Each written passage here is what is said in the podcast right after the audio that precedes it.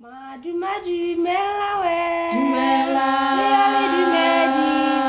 Du mela. Du mela, lote. Dumela. Dumela. du mela. Bonjour, bonjour, on est mardi et je suis là en français. Et comme on est mi-novembre, ou même passé mi-novembre, je vais faire aujourd'hui le podcast sur les nouvelles de Semo. Oui, parce que comme je vous en avais parlé la dernière fois, j'ai décidé d'en fait euh, de faire ça une fois par mois. Comme ça, ça me permet un peu de vous tenir au courant de tout ce qui se passe. Alors, on va commencer, bah tiens, on va commencer par la météo. Bah, c'est novembre, hein, donc on a eu quelques petites pluies, mais pas encore énormément, et il fait chaud.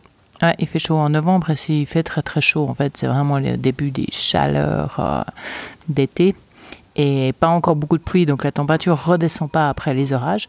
Donc il fait environ 40-41 tous les jours, ce qui est quand même un petit peu. Ce que je vous avais déjà raconté un de ces jours, c'est que moi, au-dessus de 40, je trouve que c'est vraiment difficile. Donc euh, ouais, voilà.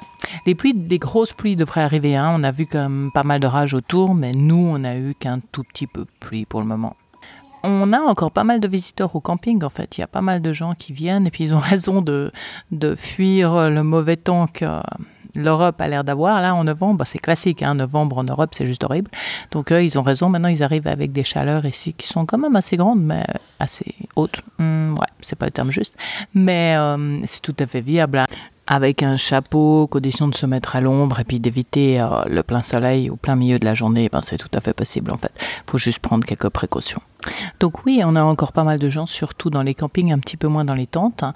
Euh, ça va descendre gentiment là début décembre, ça réaugmente pendant les vacances et puis ensuite ça devrait être bien calme janvier février en fait avant de repartir en mars. Donc pour nous c'est la fin de la saison touristique mais qui repart euh, déjà en mars puis il y a quand même encore des gens en décembre, euh, les gens qui voyagent mais il y a aussi beaucoup de locaux qui vont voyager en décembre parce que les écoles au Botswana en fait ont leurs vacances d'été en décembre. Donc ils ont tout le mois de décembre en vacances en fait. Dans les activités dont je vous parlais, donc on a en fait la petite voiture qui est une Suzuki Gypsy.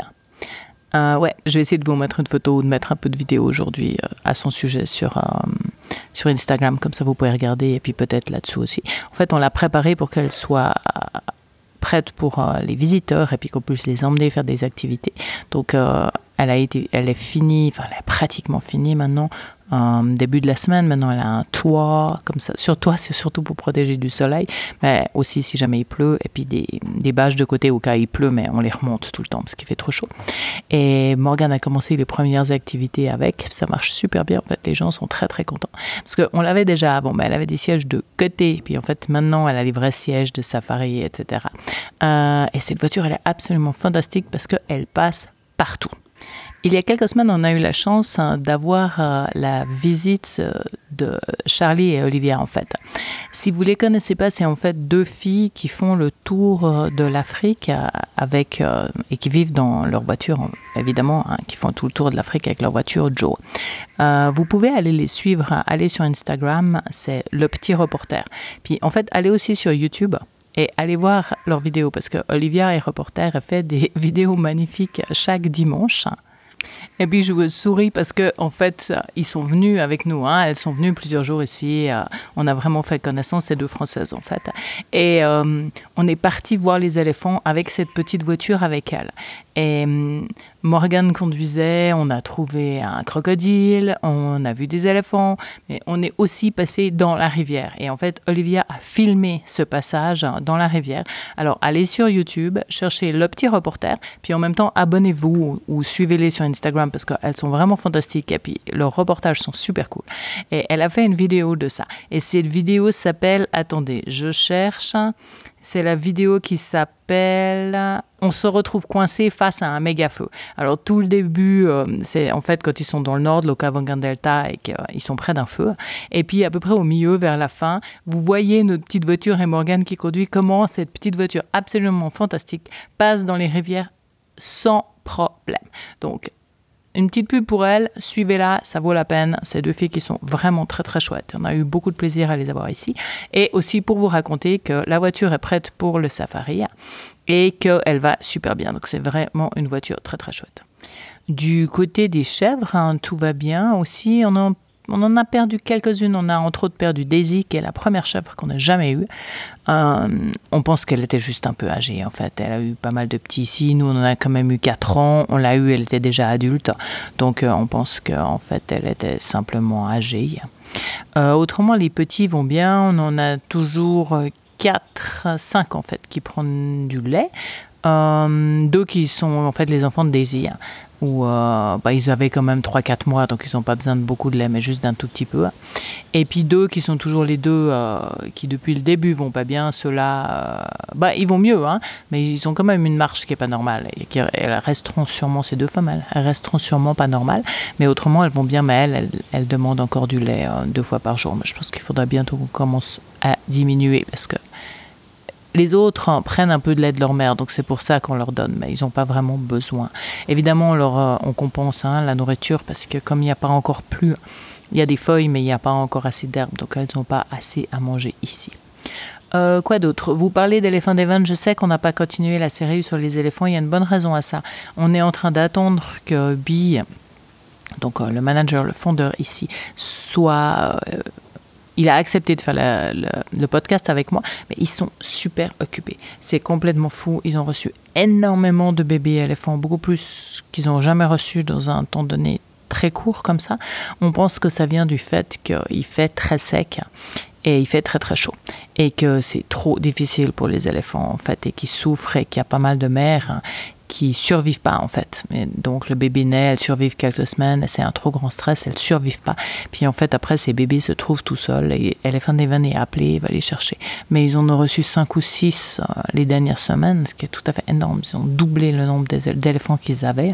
Je suis même en fait passé hier hein, pour voir deux petits qui, qui, viennent de recevoir. Donc euh, ouais c'est vraiment... Il n'a pas le temps du tout. Donc on reviendra sur les éléphants, je le promets, mais ce sera un tout petit peu plus tard. Autrement, on continue les travaux de maintenance parce que comme euh, il pleut pas énormément, bah, on a le temps en fait de, poncer le bois, de le vernir, etc. Donc ça c'est très bien parce que c'est comme ça on est un petit peu en avance hein, sur le tout. Je vous avais parlé du système de réservation que j'avais changé. Alors maintenant ça fait à peu près un mois que je l'utilise. Je suis toujours très très contente, je gagne du temps, fonctionne très très bien. Donc ça a été un gros travail, mais ça, ça a été une très très bonne décision. Autre chose qu'on est en train d'essayer d'acquérir et de modifier, c'est qu'il fait très chaud dans la maison, évidemment, vous allez me dire. Donc on est en train de voir si on arrive à avoir des moustiquaires.